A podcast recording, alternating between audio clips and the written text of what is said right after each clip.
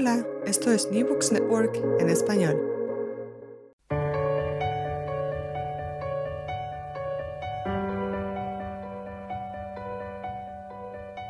Todo comenzó ayer. Un podcast de la Asociación Española de Historia Económica.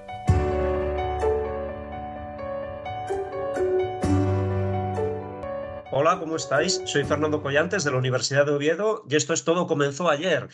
Cada quincena entrevistamos autores de libros que nos ayudan a comprender nuestra economía y nuestra sociedad desde una perspectiva de largo plazo. Hoy nos visitan Luis Garrido. ¿Qué tal, Luis? Hola, buenos días. Y Mariano Castro. Bienvenido, Mariano.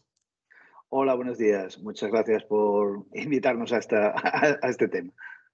Luis Garrido es catedrático de Historia e Instituciones Económicas en la Universidad de Jaén y autor, entre otros, de libros como Riqueza y Tragedia Social, Historia de la clase obrera en la provincia de Jaén, Historia de la minería andaluza y, junto con otros compañeros, entre ellos Leonardo Caruana, Crisis y Desarrollo Económico.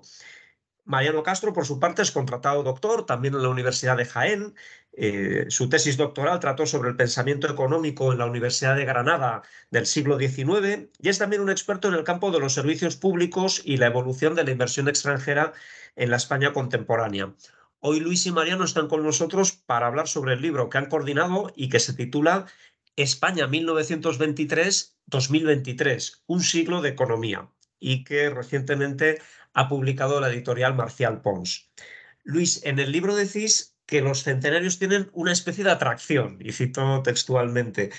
¿Por qué habéis elegido 1923 como punto de partida para esta historia de la economía española? ¿Cómo era la economía española a comienzos de los años 20? Efectivamente, pues mm, la, iniciativa de, abarcar un centenario, digamos, mm, no exactamente sobre la dictadura de Primo de Rivera, que sería el comienzo de 1923, eh, nos rodaba la coherencia de los 100 años que van entre el cambio de ciclo, tanto político como económico eh, y social incluso, de 1923, con el cambio de ciclo que se produce a raíz precisamente de la crisis de la pandemia del COVID en 2023. Entonces, eso nos, pareció que era un elemento de coherencia a un centenario que no es un, centenario al uso, es decir, que no es el clásico centenario, que no es el centenario de la Segunda República ni el centenario de la dictadura de. Es un centenario de la economía española de, unos 100 años que comienzan con un cambio de ciclo y que terminan con otro cambio de ciclo. Esperemos que sea así y es más positivo. El de en el de 1923, efectivamente, España tenía una economía en transición a la modernización, más o menos incompleta, pero efectivamente estaba ya lanzada la, economía, la industrialización, la urbanización, los procesos de modernización demográfico, etc. Había gravísimos problemas. También hubo la famosa epidemia de, la llamada epidemia eh, de, la, gripe de, 1918, eh, la guerra de Marruecos, que no terminaba de, acabar, eh, una importante conflictividad social alrededor del ciclo de la revolución bolchevique, eh, y un deterioro importante de las expectativas empresariales eh, por la, corta, relativamente corta crisis por bélica, pero que fue importante. Elementos positivos que tenía la economía en, los años 20, desde el comienzo de los años 20, había crecido el PIB un 3%, eh, se había modernizado la agricultura, sobre todo la agricultura de exportación comercial, modernización demográfica, y importantes cambios también en la productividad al defender la población activa agraria, expansión bancaria, expansión industrial. Eh, en fin, el déficit comercial se estaba, digamos, reconduciendo gracias a las remesas de inmigrantes, no era el nivel de inmigrantes posteriores, pero ya había inmigrantes, y del superávit de servicios. Y a partir de ahí nos contáis que hubo sucesivamente tres alternativas para resolver los problemas económicos, sociales que estaban pendientes en el país. La primera de estas habría sido, la has mencionado al comienzo, Luis, la dictadura de Miguel Primo de Rivera, que precisamente comenzó entonces, en 1923. Efectivamente. Eh, el, planteamiento de buscar alternativas a la solución de los problemas económicos, sociales, institucionales que tenía eh, España en los años mm, que estamos tratando, eh, me pareció que era un, buen, enfoque para, para, contrastar eh, posibilidades. Entonces, eh, había una alternativa que, que, no estaba solo en España, sino que estaba alrededor de, del ascenso de los fascismos, en la Italia de Mussolini desde 1923 precisamente, y posteriormente desde 1933 el ascenso del nazismo en Alemania, que planteaban una alternativa al sistema capitalista realmente, con una fuerte intervención del, Estado en la economía y en todos los aspectos mm, de la sociedad. Entonces, mm, esa es una, alternativa que es claramente autoritaria, ¿no? Eh, pero que, eh, eh, digamos, no, no es nueva, porque hay el proteccionismo arancelario, que ya venía de atrás, la política basada en, en subvenciones, reserva de mercados, etc. ¿no? Por ejemplo, el nuevo régimen de auxilio para favorecer la creación y desarrollo de las empresas industriales en 1924, el Comité Regulador de la Producción Industrial 1926, Plan de Obra Pública, el monopolio de CAMSA con, con, Calvo Sotelo, con José Calvo Sotelo, eh, como ministro de Hacienda, etc. Y una alternativa muy diferente que llega después, en 1931, eh, es la Segunda República, claro. Efectivamente. La, bueno, la Segunda República eh, se plantea como una alternativa a todo lo que había sido hasta ese momento la historia de España. Es decir, es mm, el regeneracionismo, regenerar, cambiarlo todo ¿eh? para, modernizar. En el aspecto económico, que es el que aquí nos interesa más, podemos destacar dos aspectos, la reforma fiscal y la reforma agraria. Empezando por esta última, la mayoría de la población activa todavía seguía trabajando en la agricultura, eh, era, era uno de los problemas principales. Había un enorme paro estacional y había una enorme conflictividad social y, por tanto, política en, la zona de latifundio, sobre todo, Andalucía, Extremadura y gran parte de Castilla, León, etc. Entonces, hay un intento de mm, cambiar eh, la distribución en la propiedad de la tierra. Como una alternativa al sistema, al sistema de explotación eh, tradicional, ¿no? Eh, basado en la acumulación de tierras. Y por lo tanto, eso era un revulsivo realmente. Eso concitó enormes conflictos, como ha demostrado Ricardo Robledo en su última aportación, en la, tierra es nuestra. y bueno, fue una, una, reforma frustrada, por decirlo de alguna manera.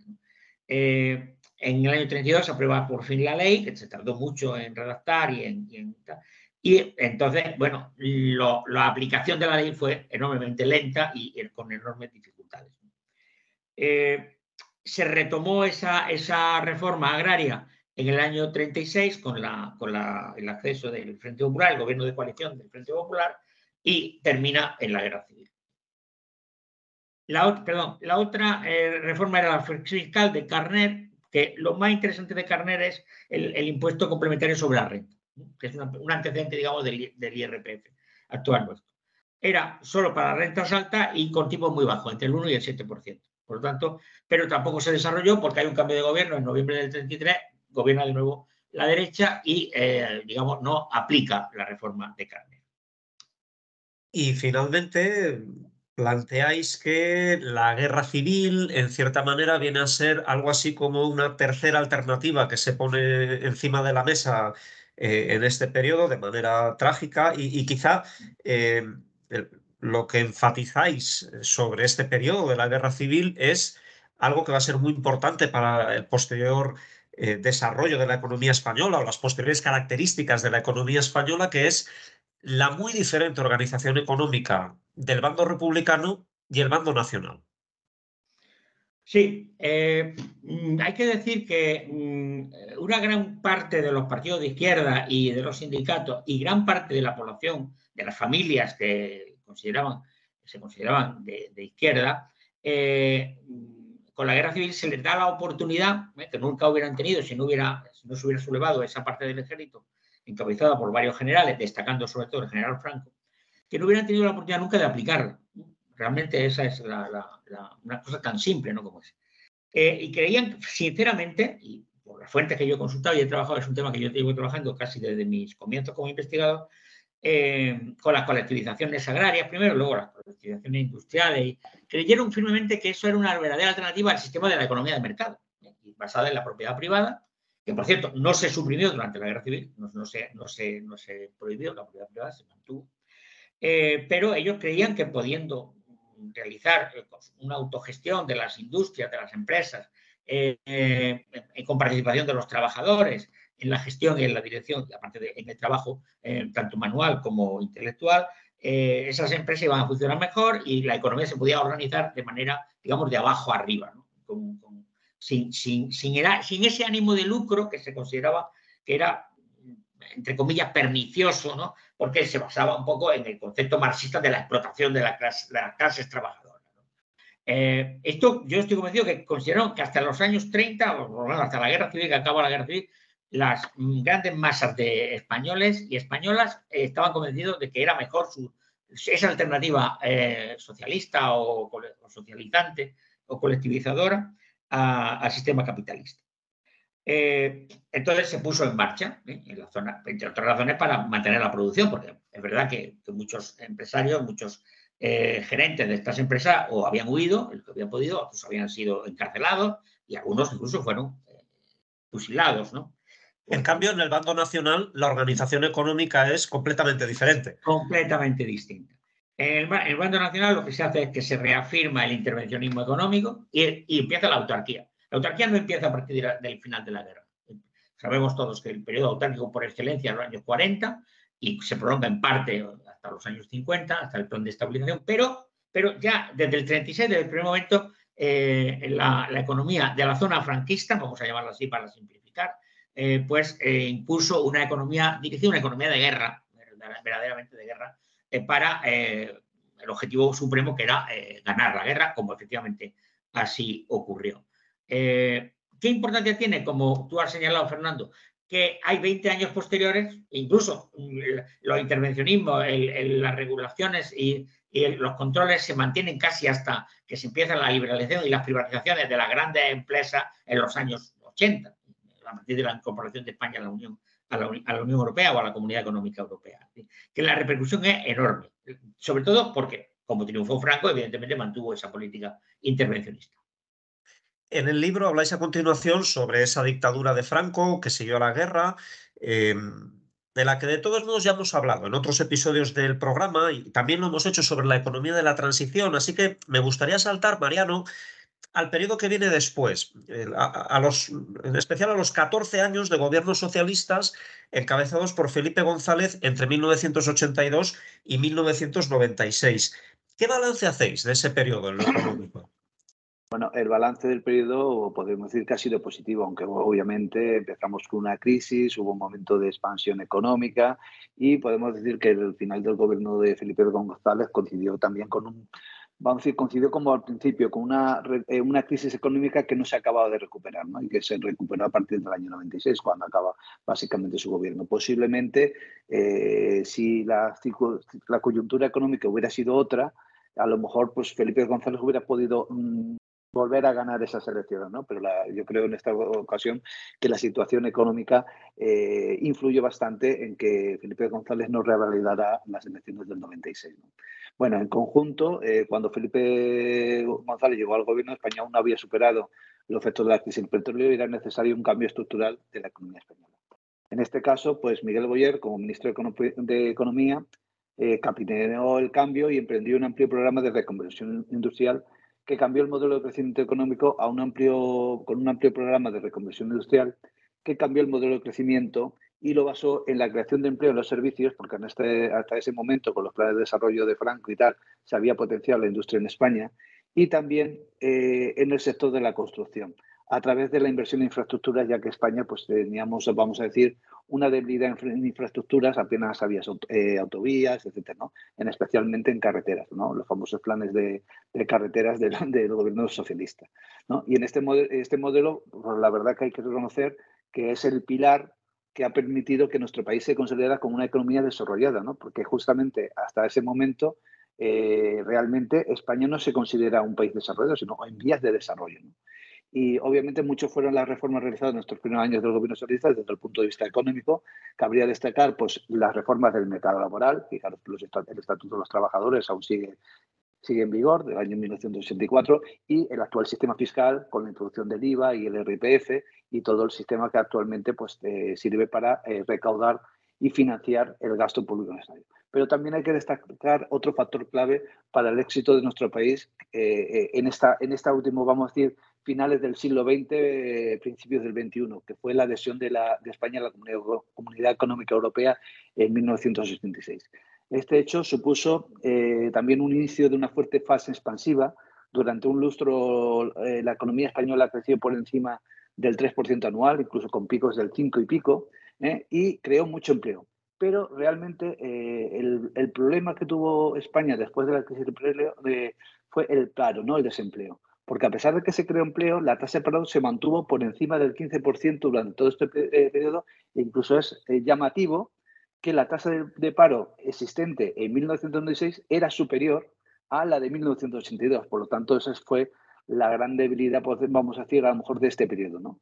Y otro gran aporte de esta etapa fue la consolidación del estado del bienestar en nuestro país con la universalización de la educación, la sanidad, etcétera. Yo creo que estos son los aspectos más importantes de este periodo, aunque habría muchos más que destacar, ¿no? pero como hay que, nos has pedido brevedad, pues yo creo que con estas eh, pinceladas es suficiente.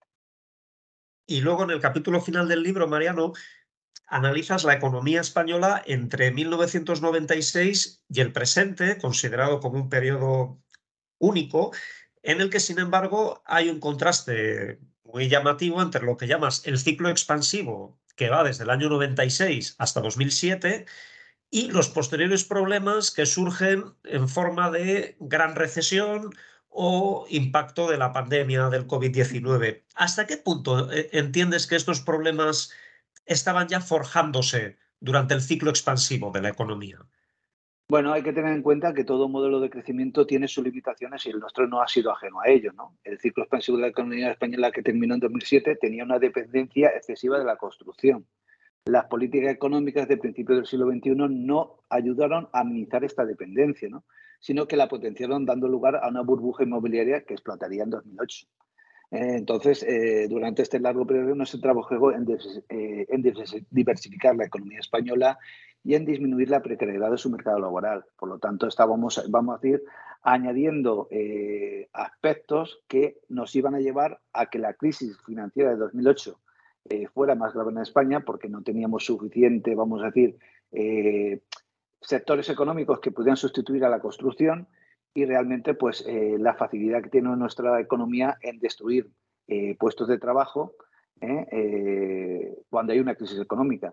Posiblemente en la crisis de la pandemia el no haber destruido o haber mantenido de manera, a parte del Estado ese, ese nivel de empleo o de ingresos de los trabajadores es lo que ha permitido que la crisis, eh, la crisis de la pandemia, como se suele llamar, haya sido menos eh, dura y realmente, pues aunque caímos bastante en el Producto Interior Bruto, no hemos recuperado y realmente no hemos tardado, como en el caso de 2008, que casi para recuperar los índices de, de crecimiento y de, vamos, de indicadores económicos de antes de la crisis de 2008, casi hemos tardado una década. Mientras que en la crisis actual eh, no hemos recuperado, eh, ya todos los indicadores eh, nos dicen que estamos en situación igual que estábamos antes de que se iniciara la pandemia en 2020. Por lo tanto, yo creo que algo hemos aprendido o la política económica ha mejorado, permitiendo que España haya salido mejor de una crisis económica que como en, respecto a la de 2008, que ambas fueron de nivel internacional. Claro, llegados aquí y, pensando un poco en esa política propia y también en, la política europea en la que nos enmarcamos, resulta inevitable mirar hacia el futuro. ¿Qué creéis que le espera a la economía española en los próximos años? ¿Una recuperación similar a la que acabas de describir, eh, perdón, la que describes en el libro para el periodo entre 2015 y 2019?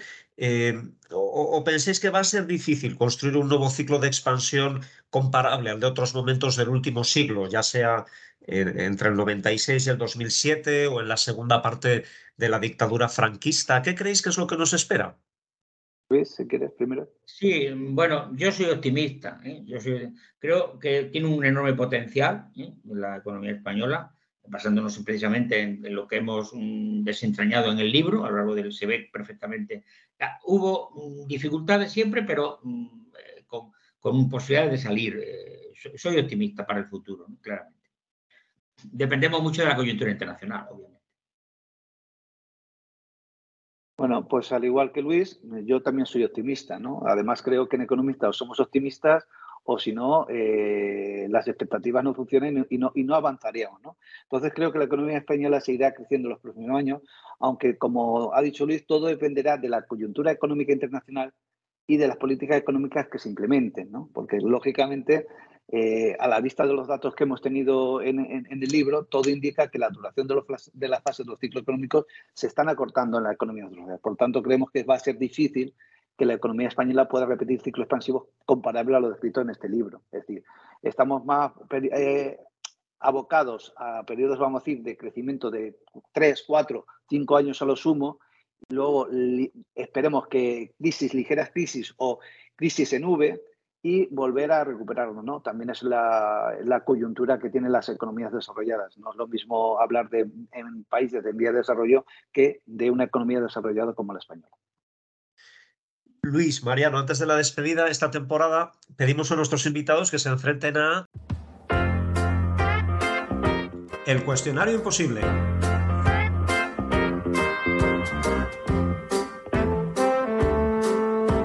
Este cuestionario es imposible porque sus cinco preguntas son muy difíciles y solo aceptamos cinco respuestas rápidas. ¿Quién de los dos va a participar? Bueno, voy a empezar yo, si, si te parece. Si quiere Mariano, que añada él también. Primero, te piden que pongas nota entre 0 y 10 a la historia de la economía española. ¿Qué le pones? Entre 3 y 4. Porque me acordé de una frase de don Ramón Carande que dijo, demasiados retrocesos. Eh, dos, tienes una máquina del tiempo para ir hacia atrás y corregir el peor error de política económica de nuestra historia. ¿Cuál sería? Sin duda, la autarquía franquista. Tres, también puedes elegir cuándo vas a nacer. ¿Te quedas con tu fecha de nacimiento o la cambias por otra, anterior, posterior? Yo sí la cambio. La cambio eh, por mediados del 18 con las nuevas poblaciones de Sierra Morena y Andalucía que me hubiera gustado eh, ser testigo de ellas. Cuatro. Uno de nuestros oyentes va a tener tiempo para leer un único libro sobre economía, sociedad, historia. ¿Cuál le recomiendas? Pues el que ha coordinado Carmen Sarasúa, salarios que la ciudad paga al campo, los salarios de las nodrizas de las inclusas en España, 1700-1900, publicado en la editorial de la Universidad de Alicante en 2021. 5. En una vida paralela no eres profesor de universidad, ¿qué eres? Me mantengo en la docencia, soy muy vocacional, maestro de escuela, no me importaría, profesor de instituto, de hecho yo lo fui en mis primeros años de, actividad profesional. Luis Garrido y Mariano Castro, profesores de la Universidad de Jaén, eh, coordinadores del libro España 1923-2023, un siglo de economía, publicado por la editorial Marcial Pons. Muchas gracias por acompañarnos en el programa de hoy. Muchas gracias a ti. Muchas gracias a ti, eh, Fernando. Nosotros volvemos en 15 días y lo haremos con Miguel Ángel Bringas, con quien hablaremos sobre industria y territorio, porque también en lo que a nuestro patrimonio industrial se refiere, todo comenzó ayer.